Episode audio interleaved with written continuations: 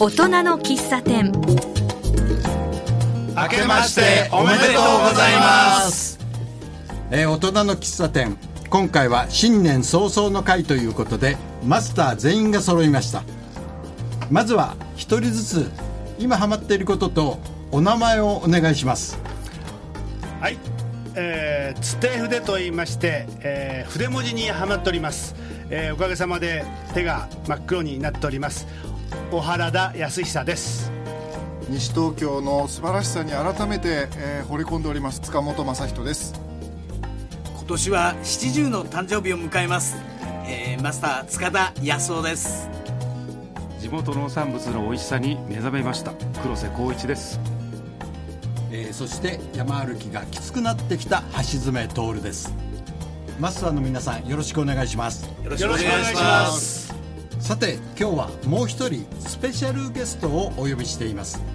開運アドバイザーの純真さんです。拍手。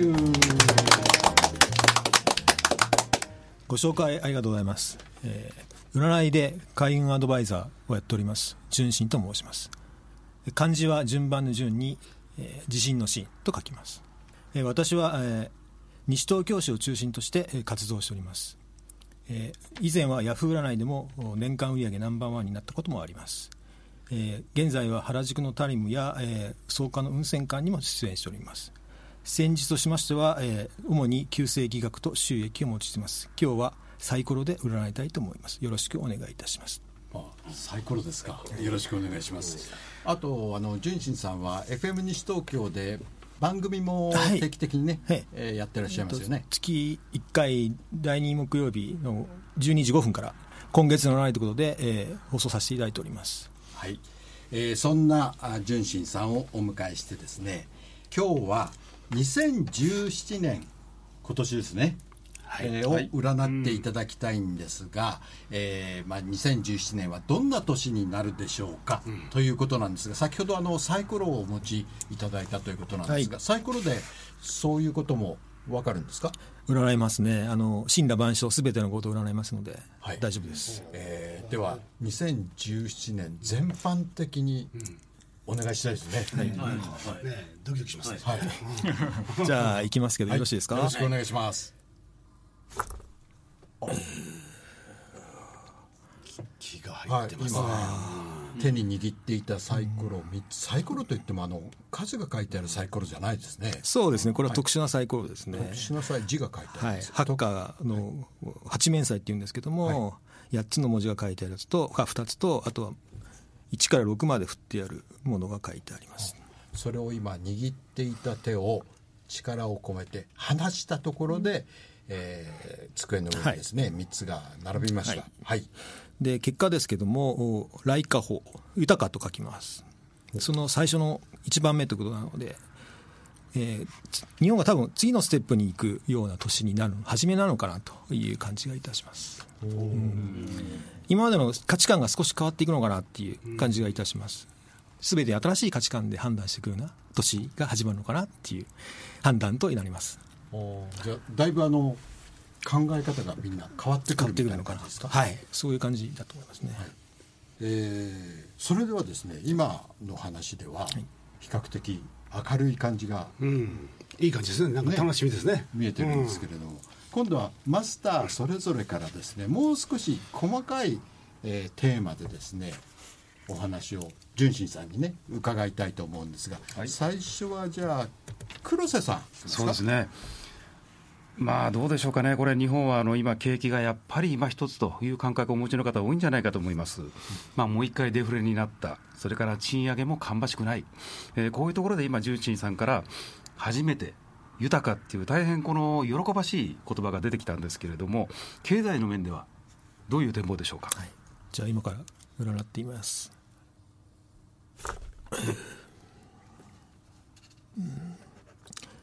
経済的にはまだ一歩ですねもう少しその回復するには時間がかかるでしょうか。そういう感じに言ってます、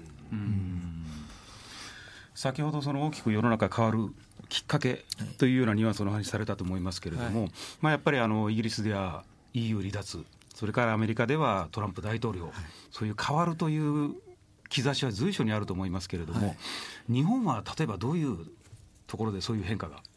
じゃあちょっとお待ちください。はい日本としてはですね、もうあまり変わらない感じがいたしますね。変わらない、はい。ああこれはまあ良くも悪くもあまり変化ががなといという感じになりますね。まあ経済的にはそう感じてあります、あ経済的にははい。なるほど経済以外の面はどうですか？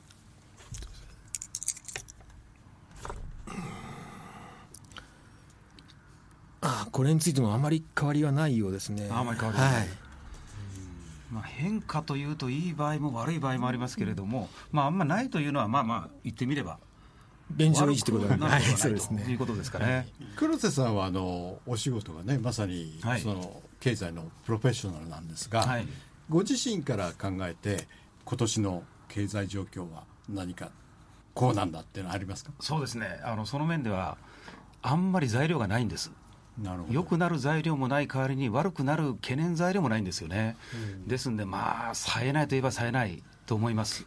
ただこれは言いようによってはですね安定してるとも言えるんです、ですのでまあまああの安定の1年という見方でいいのかなというふうには思います。あじゃあまさにね純真さんのおっしゃる通りですね、経済的にはそうなんですけれども、一方でですね例えば去年の年末に日ソ首脳会談、これ山口県でやりましたし、あるいはあ1月に20日にアメリカでトランプ大統領が誕生します、ですので海外が大きく変わってくると思うんですよね。でそういう変化が日本にどういう影響を及ぼすかっていうこっち変化は外から来ると。いう理解でいいのかなというふうに思います。純真さんそこら辺はどう考えたらいいんでしょうか？ちょっとお待ちください。世界の流れですかね。あまた握って。やはりあの変化は大きいようになります。で、えーあの世の中やっぱりあの世界がやっぱりうまくいくような方向にはい少しずつなっていくのかなっていう科が出てますので。あそうですか、はい。まあ、考えてみれば2016年というのはあの欧州のテロそれから金融市場で見ても1月、2月はですねもう戦後最悪のペースで日本株下がったんですよね、まあ、そういうことを考えると、えー今年はいいようになるというのは、まあ、やっぱりいい安定感の中から少しずついい芽が出てくるということで、まあ、あの最初の言葉にありました豊か、はじめ、ということを僕はちょっと重視したいかなというふうに思います。はい。ありがとうございました、えーそれではですね次またあー他のマスターから質問を言ってもらいましょうか。塚本さん、はい。お願いしますえっと、僕はですね西東京市についてなんですけどはい。今年来る場所ホットスポットっていうのは大体どの辺りになるかなっていうのを教えていただけはい、ますか、わかりました。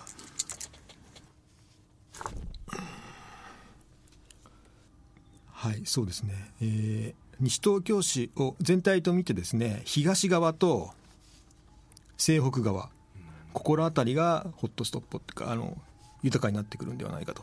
東と西北っていうと場所的にはどんな感じ？東は東伏見でしょうかね。ああ東伏見。で西北っていうと、えー、と東久留米と接しているところら辺ですから、どこら辺ですか、ひばりが丘から。ひばりが丘。ちょうど開発進んでるあたりでのね地元。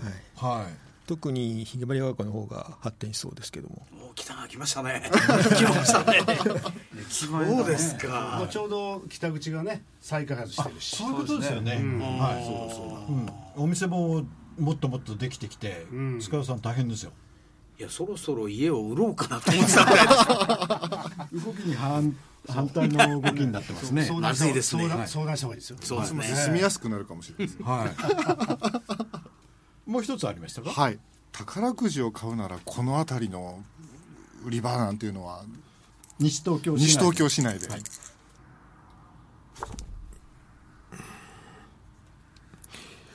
南がいいですね。田無ですかね。田無の駅前あたりがいかがでしょうか？田無の駅前ですね。来ましたね具体的ですね。僕宝くじってあんまり買ったことないんですけど、今年48で年男なんですよ。何かね縁起のいいものちょっとやってみたいなと思って験担ぎで今年はじ久しぶりに買ってみようかなと思います。田無の駅前。田無えっ、と、水戸銀行にはあそこは宝くじ堀がありますので、まああそこがよろしいでしょうか。はい。ちょっと狙って買いに行ってみます、結果をねきちんと教えてよはい。何枚ぐらい買うつもりですか？えー、何枚買おうかな。こう当たるってなんか聞いちゃうとなんか いつもの倍予算取っちゃいそうなんですけど。思ってね。ねさんえー、思ってね。先輩逆ですよそこは。期待してます。はい。えーということでですね純真さんを囲んでいろいろと今年のお展望をですねみんなで話しているんですがここで一曲音楽をおかけしたいと思います「世界は日の出を待っている」横森良三さん皆さん聞いたことあります？アコーディオンの方ですね。はいその方が演奏する「世界は日の出を待っている」です。大人の喫茶店今日は新年特別番組ということで開運アドバイザーの純真さんを囲んでマスター全員と2017年はこんな年になるあるいはなってほしいというお話をしています、えー引き続き次のマスターから質問意見をお伺いしましょうはい、小原田さん、えーお願いします、はい、はい待ってました。はい、ということでですね、あの僕はですね、えー一つにはあの今ロボットとかですね。まあ、いろんなあの機械がどんどん発展しててですねなかなかこうついていけなくなってる。まあ、シニアの人多いと思うんですけどもね、僕自身もそうですけどもね、えーこれからね、そういう中で、われわれどういうふうにシニアは生きていけばいいのか、関わっていけばいいのか、その辺をちょっとね、占ってください。わかりました。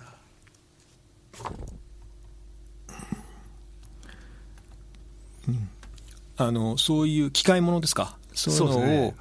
できるだけマスターしようっていう気持ちでやられた方が後々よろしいかなと、あマスターした方がいい。あほら塚田さん。あのパソコンは嫌だ嫌だって言ってるとダメなんですよ。僕仕事辞めたらもうパソコン地図に 行きますそうですか、あのやっぱりそこからこう遠ざかろうとするのはよくないってことですね。のようですね、やっぱり自分でマスターできるところまではマスターした方がいいかなという、まあ、それを怖がらないで、ええ。自分で利用できるぐらいの気持ちでやられた方がよろしいかと思います。だか。ら逃げよう逃げようとしちゃダメなんだよね。ね。やっぱりこう取り組 んで。ね。で分かんないことは聞けばいいというぐらいの気持ちかな。そういう意味ではね、ねその機械ということで今話題になっている自動運転の自動車、はい。これはどのぐらいまで進むでしょうかね今年。なんかすごい飛躍があるでしょうか。少々お待ちください。うん。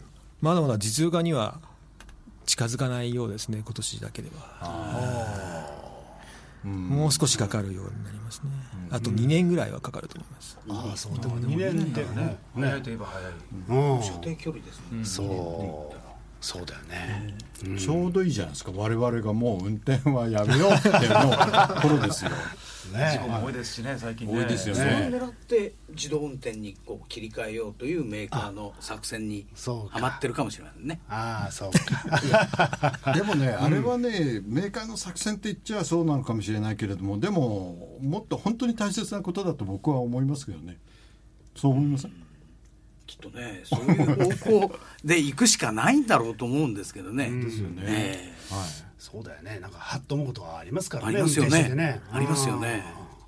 小原さん、もう一つ。あそうですね、うん。えー、とそういうのがさっきこう、価値観が変わるって、ね、おっしゃってましたけどね、あのその今こう、まあ、占いっていうかね、サイコロで、あのえー今年を見てくださってるんだけど、そういうのって割と今までは、なんかどっかね、えー疑いの目で見る人多かったんだけど、あの僕は基本的にはそんな大好きっていうか、本当に、えー信じてる方なんですよ。だからこれからね、僕はそういう方向に行くんじゃないかって、希望的観測も含めてね、思ってるんだけど、今年はその兆し出てきますか？やはりそういう占いとかスピーチュアルっていうのも、ええーだいぶまたブームが来るような感じがいたしますね。はい今年ですね。はいああ、嬉しいですね。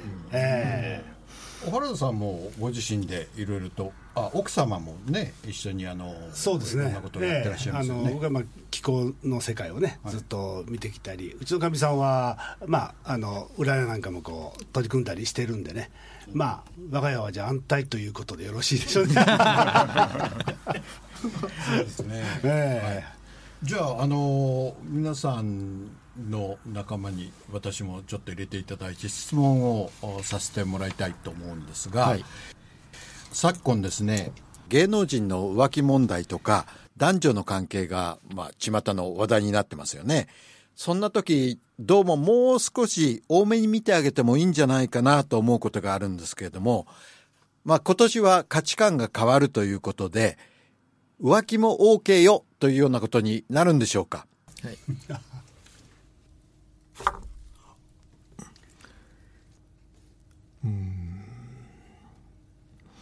そうですね、もっとこの男女の関係が50-50の関係になる感じ、もっと今よりはなるような感じになりますね、ただ、女性の方がやっぱり強いでしょうか。そのあたりは塚田さん、いかがですか？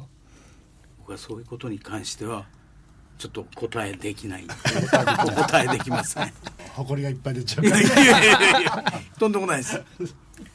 まあでもあの世の中いろいろなあの宗教だとかそういうのがあって例えば一夫多妻制の地域とか文化ってあるじゃないですか。すね、そういうのにどんどんどんどん接してくるとなんとなくモラルとかそれから考え方も変わりますよね。まあ当然変わっていきますね、はい、世界では一,、ね、一夫多妻制が当たり前のところもあるし、うん。はい、日本みたいに一夫一夫制が当たり前だっていうところもあるし韓国みたいに昔は儒教の国ですから、はい。浮気しただけで殺されちゃうとかそういうのもありましたんで それはなかなかいっぱい世界としてはいろいろあると思いますね。うん、そうですよね、まあ、50-50になるということで、ね、えー、それでは次の質問塚田さんお願いできますか、えー、今年は鳥年なんでえー、質問の鳥が私の番でございました。なるほど、えー、話は大きい方が面白いということで、あのー、今年はあのアメリカの方はあトランプさんが大統領に就任するということで、まあ、かなりあのこう見る感じ国葬言い過ぎ的な自分の国さえ良ければっていうようなところを非常に感じております。それの影響日本への影響はいかがでしょうか？はいあ日本はですねそのトランプさんのそういう行動方針で相当困ってしまうようですね。困ってしまう、はい、だからトランプについていっていいのか、つつかない方がいいかのかってですごく迷うところになります、判断が難しいと思います。今年1年はそういう年ですか、はい、そうですね。トランプ以外に例えばあ UK で、えー、EU 離脱があったり韓国もなんか大きく変わっていきそうな気配ですけれども、そこら辺の日本に対する影響はありますか、はい、ほとんど影響はないようですね。あそうですか。はい、ああまりないようです。あまりないよ。圧倒的にアメリカのトランプ大統領の影響の方が大きいということですか？その悩みの方が大きいようですね。悩みが大きい。ああ。もう一ついいですか、はい、あの自然災害はいかがでしょうか、はい、えー、大きな地震だとか、えー、災害だとかそんなのの見通しはい。かがでしょうか、はい、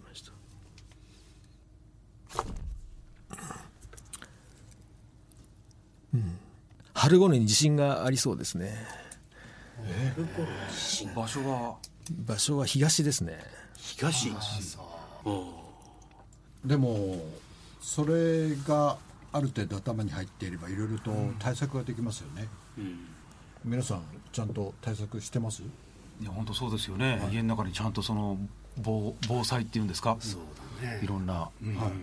あの私ね、うん、えー、阪神大震災にあった人からあの聞いたんですけれども家の中ではねあのやわなスリッパじゃなくてできればスニーカーぐらい履いてた方がいいって言われましたよ。あの特に寝る前にベッドの脇に、うん、えー、どうしてかっていうと夜中にあの地震があった時にやっぱりねガラスやなんかもう散らばるんですって、うん、そこしかもあの電気が消えてるでしょ、うん、真っ暗なところでベッドから慌てて降りて、ガシッと足を切ったらもう大変、なので、えー、ベッドの脇にはあのスニーカー置いとくスニーカーあるいはあの厚手のサンダルですね、うん、ああいうのを置いとくといいって言われました、うん、まあ、そうですね。改めて防災減災ちゃんと見直すということですよね。塚田さんは何かやられてます？そういう防災に関して。えちゃんとあのリュックサックを用意して非常持ち出しをちゃんと用意しております。小原さんはあ準備ですか？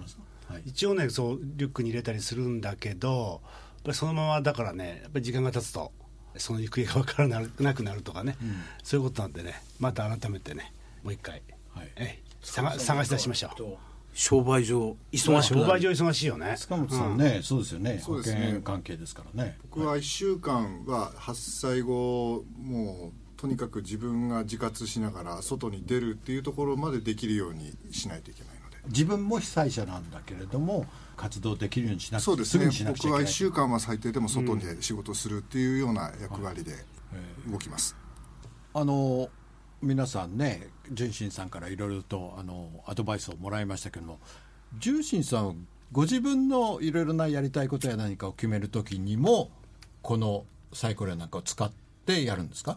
えーそうですね。あのどどっちにしていいか本当に迷う時だけは使います、ああなるほど、はい、であの私が自分でやると邪念が入ってしまうんですよ、こうなってほしいとか、こうなった方がいいんじゃないかっていうので、えー確率はやっぱり皆さん一般の方をやるときとよりは減ってしまうので、本当に重要な時はもう占い師の友達にお願いしちゃうっていう。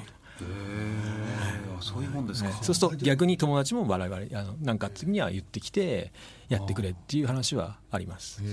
自分で自分のことを占うと邪念が入っちゃう、入っちゃう。ことが多いですね。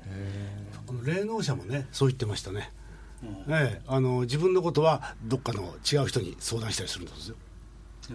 え自分で自分って分かんないもんなんですね、えそうですね。そうです自分が分かんないよね。あのその占いって要するに運命的なものってあるああの占いはあの3種類ありまして一つはあの名実って言って誕生日から占うもの、えー、と旧世紀学とか四柱推命とかっていうものが一つ。もう一つはあそうですね。手相とか人相とかこう形で占うものが一つ。あとは都実って言いましてこういう道具を使うもの。タロットとかカードとかサイコロとかっていうのが3種類あります。でそのさっき言った名実とか、えー相っていうのはある程度勉強すれば誰でも占いをよくできます。ただこの都実っていうのはその占い師の能力そのものが出てきます。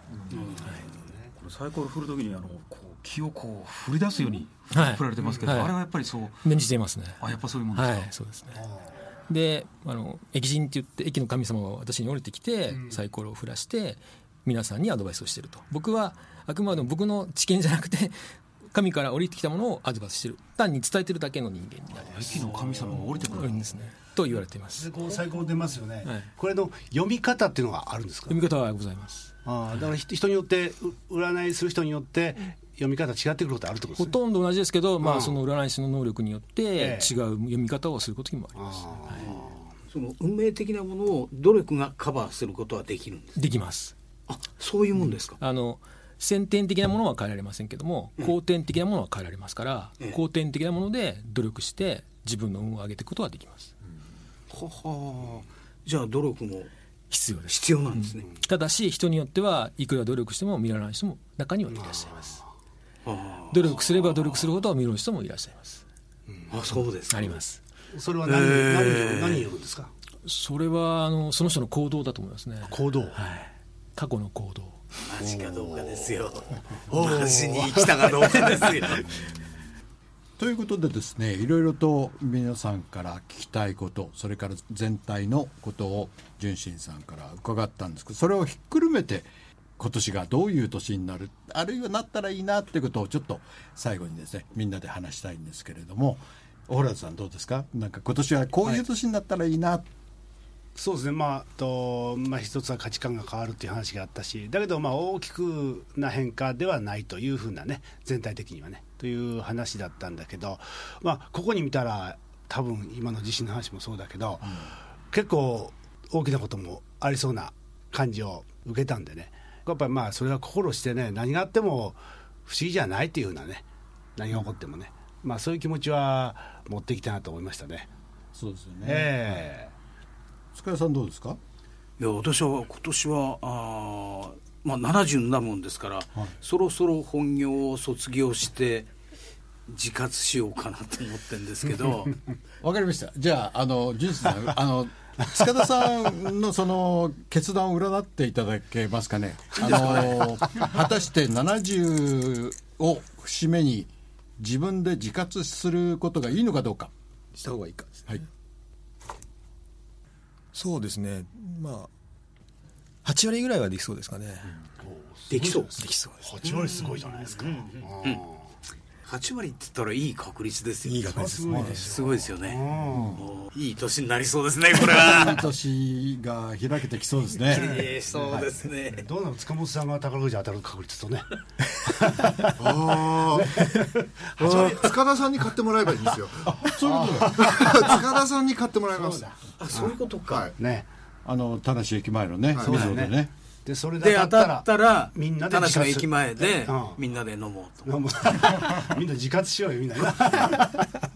1年分1年丸々飲めるぐらいのやつ当ててくださいそうですね、はい。高い確率ですよね、80%って、それは何をやってもいいんですか？何をやっても自分がやりたいことでうまくいっちゃうってことですか？塚さんがやりたいことをやられる来たねやっぱ買いますよ。はい。よろしくお願いします。